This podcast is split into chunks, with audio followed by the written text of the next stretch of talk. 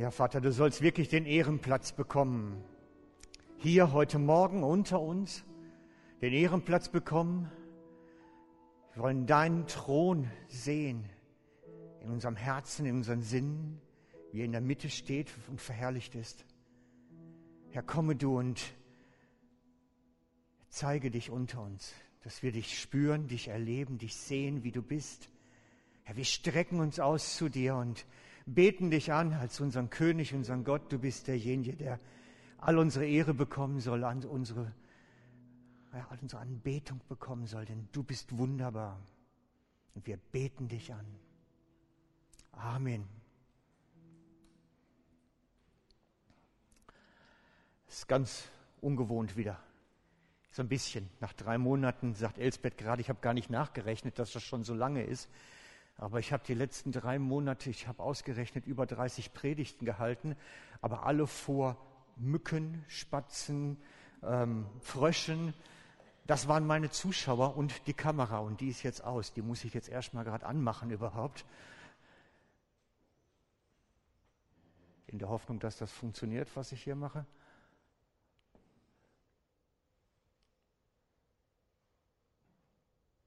Na, es könnte gehen. Wie auch immer. Wir sehen es. Wie gesagt, nach drei Monaten in der Wildnis, jetzt wieder mit normalem Jackett hier vorne bei euch und nicht in Wanderstiefeln, ist was anderes plötzlich wieder. Ich muss mich erst wieder umgewöhnen und äh, ich bleibe trotzdem dran, mich beschäftigt das Thema, was ich die letzten Monate wirklich behandelt habe und für mich persönlich durchgekaut habe bis zum Abwinken, beschäftigt mich weiter. Und ich möchte euch den Vers dazu geben. Wir brauchen den ersten, Conny.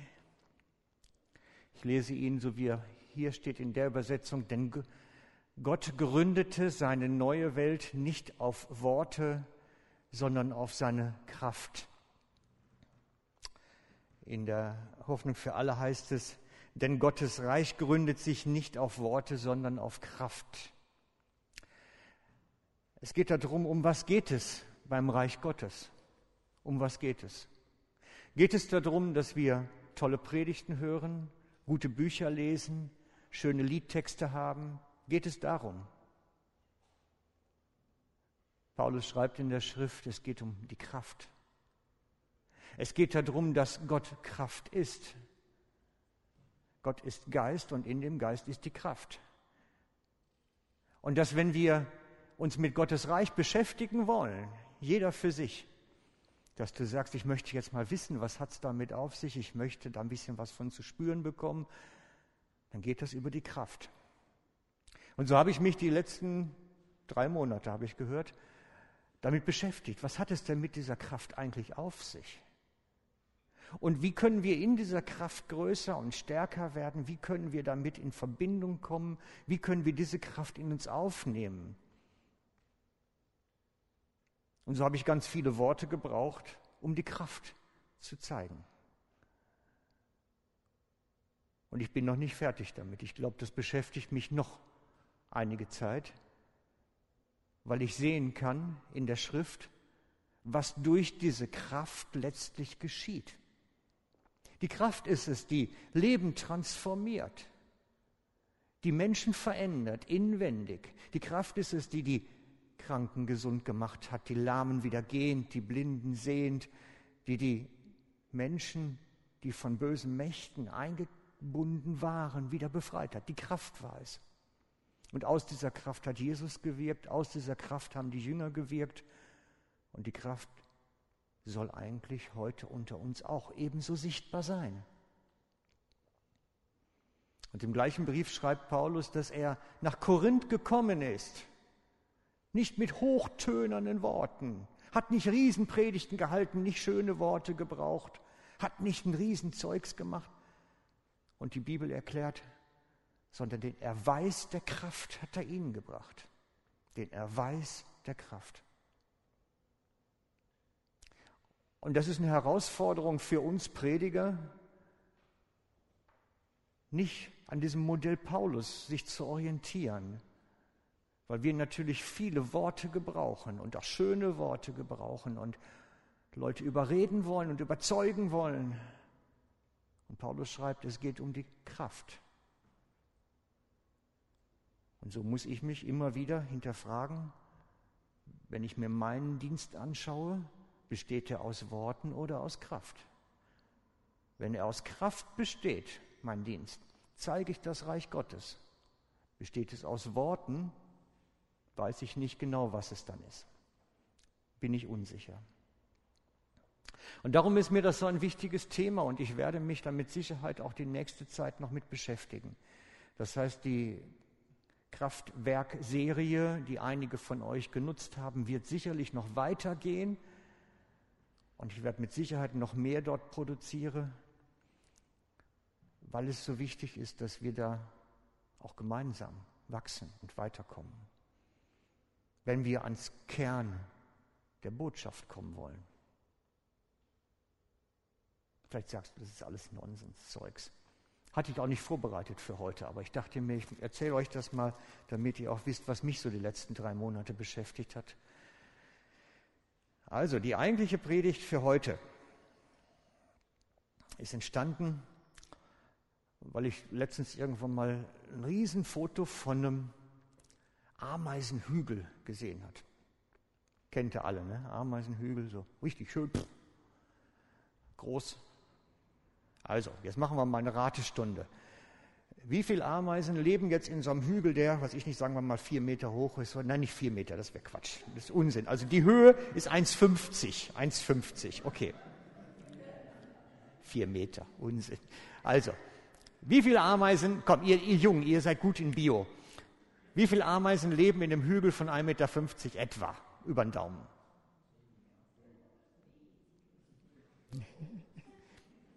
Zähne? Ja, keiner? Ich höre nichts. Mal laut raus, wer sagt jetzt was? Millionen. Ja, das ist schon nah dran. Nein, ist es richtig. Es, es liegt im Bereich von 1 plus Millionen. Sicherlich nicht Milliarden, sicherlich nicht 10 Millionen, aber 1 plus Millionen, das kommt schon in die richtige Richtung. Und ich habe mir das vorgestellt dann Habt den gesehen, diesen Hügel mit diesen ganzen Krabbelfiechern da drin? Ist ja nicht so lecker, ne? Also die, ich mag die ja zu Hause nicht, aber so im Wald sehen sie noch ganz gut aus. Und habe die gesehen und habe gedacht, ja eigentlich ist dieser ganze Hügel, wenn ich mir jetzt vorstelle, das ist die Erde, das ist unser Globus, unser Planet. Und wir sind alles diese Ameise. Und Gott möchte jetzt jeden von denen sagen, was er zu tun hat. Ich finde das eine spannende Vorstellung. Gott möchte, dass jeder Mensch zur Errettung und Erkenntnis der Wahrheit kommt, sagt die Schrift. Und er möchte, dass jeder eigentlich nicht nur Errettung hat, sondern auch sich von ihm leiten lässt. Hier stelle ich mir so einen Ameisenhügel vor und sage, der Ameise dahin, der Ameise dahin, der Ameise dahin. Das ist eine ganz verrückte Vorstellung. Habt ihr euch das mal so überlegt? Ich habe gesagt, aber das ist genau das, was Gott will. Und darum sagt die Schrift ja auch, Gott ist Geist. Weil durch den Heiligen Geist kann er letztlich das Ganze einhüllen und so dirigieren, dass es dann nachher da rauskommt, wo es auch hin soll. Gott möchte, wenn du dich jetzt mal so als Ameise fühlst, das wäre gerade das Passende, Gott möchte dich dirigieren.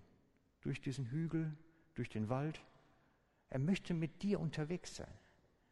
Mit dir reden, dich, dich führen durch diesen Hügel, dass du den richtigen Dings findest, Eingang, Ausgang.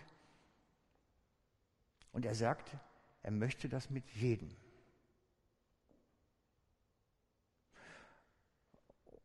Und ich erzähle euch das, weil für viele ist das vielleicht auch noch neu. Gott möchte mit dir reden über dein Leben, über deinen Alltag, über deinen Job, über deine Familie, über deinen, was ich nicht. Manchmal redet er auch über nicht nette Sachen, über den Alkoholkonsum, über die Zigaretten und was weiß ich nicht. Das sind dann die nicht netten Gespräche. Aber manchmal redet er auch über andere Sachen. Das ist ganz spannend dann. Also ich mache das öfter, wenn ich denn mal Nachrichten lese, dass ich mit Gott auch über die Nachrichten rede weil da hat er auch eine Meinung zu. Und das würde der dir mit Sicherheit auch erzählen. Gott will mit dir direkt unterwegs sein, mit dir reden, dich leiten, dich führen, dich beraten, aber auch dich verändern, dein Inneres. Hast du das schon mal so gehört? Jeder von uns kleinen Ameisen, jeder einzelne. Ganz genau so. Und Paulus geht sogar noch einen Schritt weiter. Er sagt im Römer 8,14, schlägst uns den mal an. Ich glaube, der ist gut jetzt. Wenn ich schon so spontan mit Bibelstellen um mich werfe, dann können wir ja mal versuchen, ob wir die an die Wand bringen. Kriegst du eine Römer 8,14, egal welche Übersetzung. Ähm, da sagt er, es sind die Gotteskinder, die sich vom Heiligen Geist leiten lassen. Das heißt, ein Erkennungsmerkmal der Gotteskindschaft ist, dass wir Gotteskinder sind. Das ist der Schlachtertext, super. Denn alle, die durch den Geist Gottes geleitet werden, sind Söhne und Töchter in der neuen Übersetzung Gottes. Das heißt, die Kindschaft, die Gotteskindschaft hängt zusammen mit dem sich leiten lassen. Ich bin immer versucht, auch mal den Umkehrschluss zu denken. Sind dann die, die sich nicht leiten, nicht Gottes Kinder? Ich habe die Antwort noch nicht dafür, weil so eindeutig ist die Antwort nicht. Aber wir können wissen, wenn wir uns leiten lassen, dass der Heilige Geist uns sagt, Mensch, morgen rufst du Tante Erna an und übermorgen fährst du zu Onkel Hans.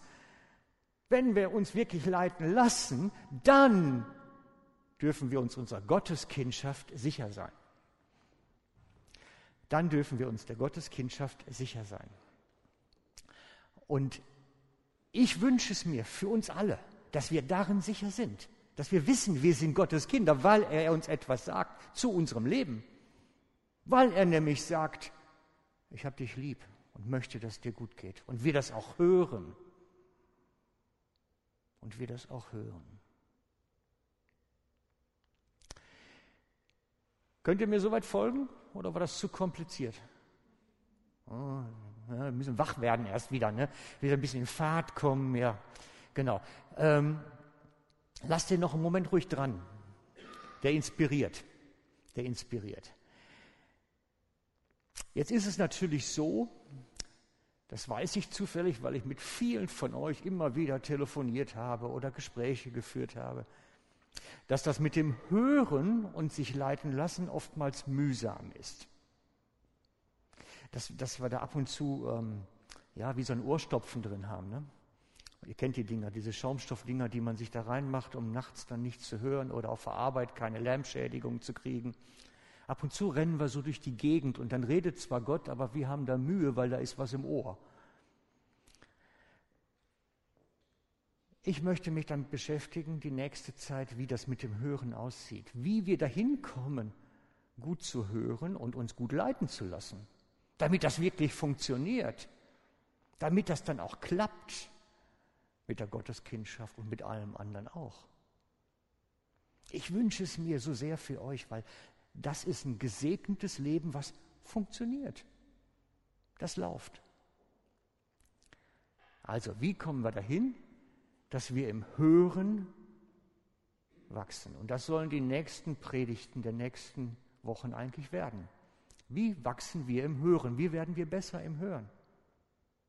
Und es gibt einen Vers, den nehmen wir aus dem ersten Samuel, den einen Vers, wo der kleine Bub Samuel, ich erzähle euch kurz die Geschichte, damit ihr wisst, um was es geht. Ich hatte erst überlegt, euch das ganze Kapitel 3 durchzulesen, aber dann wäre meine Predigt einfach nur eine Vorlesung gewesen. Also machen wir das nicht, sondern es geht um die Geschichte vom kleinen Bub Samuel. Er war ein Tempelkind. Das heißt, seine Mutter hat ihn im Tempel abgegeben, weil er sollte im Tempel beim Priester groß werden. Gehört eine größere Geschichte zu, müsst ihr euch durchlesen. 1. Samuel Kapitel 1 und 2 steht das. Und im Kapitel 3 wird dann beschrieben, wie er nachts im Allerheiligsten normalerweise schläft.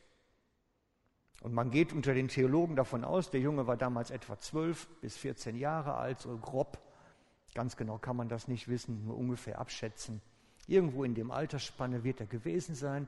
Und er schlief nachts, scheinbar auf dem Boden, im Tempel im Allerheiligsten. Und wir wissen, das Allerheiligste war der Ort, wo Gottes Präsenz war. Da konnte man spüren, Gott ist hier. Das heißt, Gottes Nähe war an der Bundeslade, an dem Allerheiligsten. Da war seine Nähe zu spüren, zu fühlen, konnte man direkt mitkriegen. Und da schlief der jetzt tendenziell zehn Jahre, acht Jahre, wie lange er doch immer schon gewesen ist. Der schlief in Gottes Gegenwart und lebte da. Und das hat auf ihn, behaupte ich, abgefärbt. Sonst wäre er nicht der Samuel nachher geworden, den er geworden ist. Und eines Nachts hört er etwas. Dass eine Stimme ruft, Samuel, Samuel. Das war so real, diese Stimme, dass er dann ein paar Räume weiter zu dem Hohepriester Eli gegangen ist und gefragt hat, hast du mich gerufen, mitten in der Nacht? Und er sagt, nee, nee, ich habe dich nicht gerufen. Er legt sich wieder hin, versucht weiter zu schlafen, kommt die Stimme wieder. Samuel, Samuel. Und er wieder zum Priester Eli. Hast du mich gerufen? Und der sagt, nein, jetzt leg dich wieder hin. Und dann passiert das gleiche dritte Mal. Und dann schnallt der Eli so langsam, da haben wir es sogar. Und Eli sprach zu Samuel, geh wieder hin und leg dich schlafen. Und wenn er dich rufen wird, so sprich. Rede Herr, denn dein Knecht hört. Rede Herr, denn dein Knecht hört. Und das macht er dann und kriegt dann eine Riesenprophetie mitgeteilt. Und ich bin bei meinem persönlichen Bibelstudium so im Morgen an diesem einen Satz hängen geblieben. Rede Herr, dein Knecht hört. Und mich hat das beschäftigt. Hören wir denn wenn Gott redet? Sind, sind wir aufmerksam? Haben wir so diese Wahrnehmung? Was ist, wenn Gott mich nachts ruft? Ich habe wirklich Gehörstopfen jede Nacht drin, damit ich gut schlafen kann. Rede, Herr, dein Knecht hört. Hören wir? Wisst ihr, die Botschaft, die Gott zu sagen hat, ist für Eli, nicht für Samuel. Er gebraucht den Samuel nur, dass die Botschaft an Eli kommt. Eli kann sie nicht hören. Das heißt, er ist nur Vermittler, der Bub. Zwölfjährig in etwa. Und ich frage mich dann schon, wenn, wenn jetzt mal hier einer von euch da stände und sagt, Frank, komm mal her zu mir. Das machen wir jetzt mal bildlich. Komm.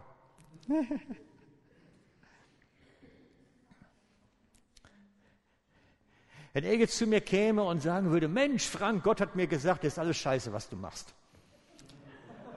So ähnlich war das inhaltlich.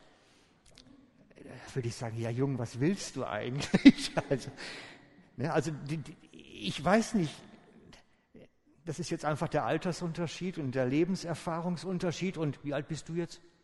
15. 15. Siehst du, du bist schon fast zu alt für die Geschichte. Aber wenn der jetzt käme und mir sagen würde, Mensch, das ist alles Murks, was du da eigentlich veranstaltest. Ja, das ist so eine Sache, ne? Kann ich damit umgehen? Kann ich das annehmen? Danke, warst ein gutes Objekt. Kannst dich wieder Das, das ist so, wenn, wenn, wenn ein Kind mit einer Botschaft Gottes kommt, zu uns als Erwachsene, ist das erstmal eine Riesenherausforderung. Gott spricht zu mir durch ein Kind. Entschuldigung, Teens. Das macht Mühe. Das macht Mühe. Und stellt dann in Frage, warum kann er es mir denn nicht selber sagen? Ich will doch schließlich selber hören. Warum muss er ihn jetzt gebrauchen dafür?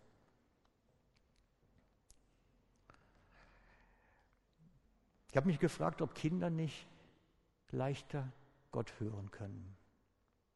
So grundsätzlich. Vielleicht sind sie besser aufnahmefähig, haben dann ein offeneres Ohr. Ich weiß von einigen Geschichten, wo Kinder Engel sehen konnten bei sich zu Hause, aber auch böse Sachen bei sich zu Hause. Sie sind da irgendwo offener, scheint's, oder irgendwo empfänglicher. Und was sagt Jesus dazu?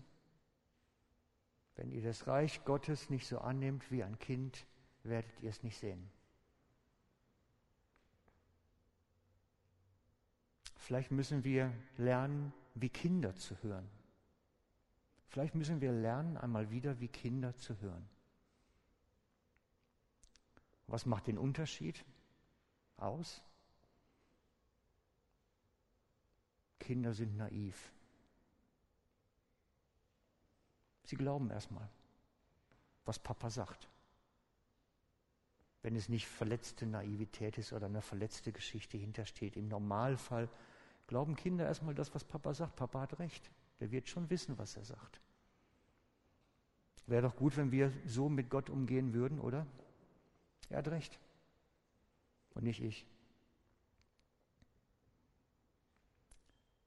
Nenne es jetzt naiv, das klingt. Sie sind leichtgläubig, nicht so beschwert, nicht so vorgeprägt wie wir. Wir haben so viele Geschichten in unserem Kopf, in unserem Herzen. Wir wissen alles schon im Voraus. Wisst ihr, wer alles naiv war in der Bibel? Noah. Dem hat Gott gesagt, in der Wüste baust ein Boot. Und er baut ein Boot. Ein bisschen groß das Boot gewesen, ja. Hat sich mit Sicherheit lächerlich gemacht damit. Oder ein Abraham. Gott sagt, Abraham, zieh um. Und er nimmt seine Sachen und zieht los, ohne zu wissen, wo er hinkommt. Das ist naiv. Das ist leichtgläubig. Das ist kindlich. Petrus sagt sich, wenn Jesus, wenn du sagst, ich muss aufs Wasser gehen, gehe ich aufs Wasser. Das ist kindlich, naiv, leichtgläubig. Aber alles die werden nachher große Gottesmänner genannt. Kindlicher Glaube hat diese Naivität. Und ich glaube, wir müssen davon uns ein Stück zurückholen. Wenn Papa sagt, stimmt das schon.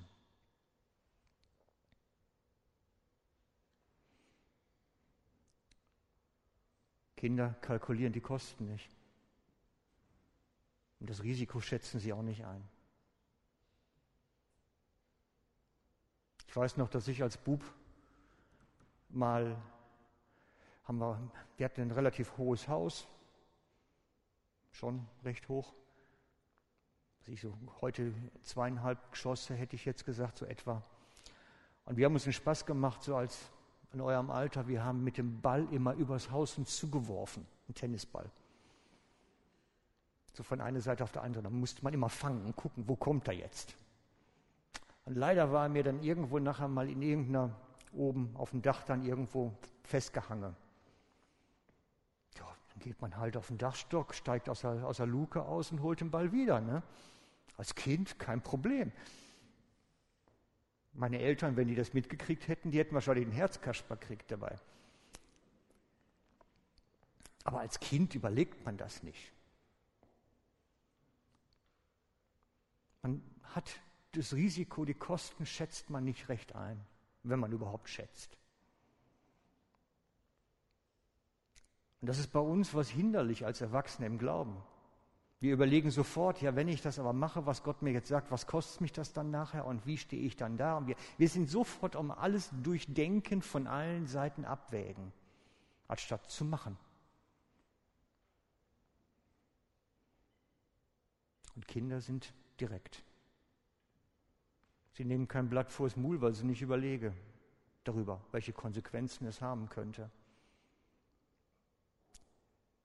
Ich werde nie vergessen, wo ich mit meiner Mutter mal zusammen mit meinem Brütsch ähm, zum Postamt gegangen bin, um Briefmarke zu holen. Einfache Sache. Und der dort am Postamt, am Schalter war bei uns im Dorf, der hatte Kriegsversehrter war das, der hatte verfrorene Hände gehabt am Krieg, die sahen ganz grusig aus, weil sie einfach verstümmelt waren. Und, und man hatte ihn dann für nach dem Krieg dann dort in, ins Postamt gesetzt, damit er da seine Jahre macht. Und mein Brütsch, der geht da hin an den Schalter und sagt, was hast du denn da mit den Fingern? Und ja, meine Mutter schämt sich in Grund und Boden natürlich. Aber das sind Kinder. Hat sich dann tausendmal entschuldigt bei dem Mann. Aber Kinder sind direkt, überlegen nicht die Kosten. So sind kleine Kinder. Und ich glaube manchmal, unser Glaube würde mehr Kindliches vertragen. Und ich glaube sogar, dass wir dann im Hören wachsen würden und weiterkommen würden. Dass wir dann wie Kinder das Reich Gottes annehmen und plötzlich auch Dinge sehen würden, die wir so gar nicht sehen können. Und ich möchte mit euch heute was Kindliches machen. Manchmal muss man kindlich, primitiv, einfache Sachen machen. Hm, was will er jetzt Böses von uns? Ne? Hm. Nein, ich möchte mit euch gleich zusammen beten. Mhm. Alle mit euch. Ist vielleicht ungewöhnlich, ne? Aber ich, ihr braucht jetzt ein bisschen kindlichen Glauben, sonst geht es nicht. Und zwar habe ich die Überlegung, ähm, wir können keine Gebetsgemeinschaft machen, so wegen dem Ganzen, wie wir hier sitzen und so, das passt nicht. Und da habe ich mir überlegt, das machen wir jetzt mal pfingstlich heute. Wir beten pfingstlich. Kennt ihr das? Pfingstgebet bedeutet, dass alle eigentlich gleichzeitig beten. Weil Gott kriegt das schon wieder auseinander. Denkt an den Ameisenhügel. Denkt an den Ameisenhügel. Beim Pfingstgebet beten alle durcheinander, weil Gott kennt es, er weiß es, er kriegt es dann schon. Und der andere hört ja auch nicht groß mit, da kann man dann mal sagen, was auf dem Herzen liegt oder in Sprachen beten oder in Sprachen singen. Das wäre natürlich das Größte, wenn wir anfangen könnten zu jubeln. Aber das ist Pfingstgebet. Und das möchte ich, das ist, das braucht einen kindlichen Glauben. Das braucht einen kindlichen, einfachen Glauben. Sonst geht es nicht. Aber ich mache euch Mut. Lasst uns mal versuchen, pfingstlich zu beten. Vielleicht klappt es ja. Okay? Ich beginne und ihr steigt einfach mit ein. Versuchen wir es mal. Vielleicht, vielleicht könnt ihr ja mitmachen. Vater, und wir danken dir für diesen Morgen, für diese Zeit zusammen. Danken dir dafür, dass du dass du jetzt da bist, dass deine Gegenwart und Präsenz bei uns ist, dass wir wirklich dich erleben dürfen, wie du deine Herrlichkeit über uns ausgießt, wie du ganz neu kommst in der Kraft deines Geistes, Herzen bewegst und berührst. Du bist da, deine Kraft ist hier, deine Gegenwart ist hier. Und wir preisen dich in deiner Herrlichkeit und Größe, in deiner Vollmacht, Herr, mit der du hier bist. Danke, denn du bist König, du bist Gott, du bist derjenige, der uns wirklich unser Leben in deinen Händen hält. Und wir beten dich an als unseren Herrn. Herr, du bist wirklich der oberste Richter, du bist das Schönste, was der Himmel kennt. Wir preisen dich, Herr. Wir preisen dich, denn es ist so gut, mit dir unterwegs zu sein und dich zu kennen, Herr. Danke, dass du da bist. Danke, dass du da bist, Herr.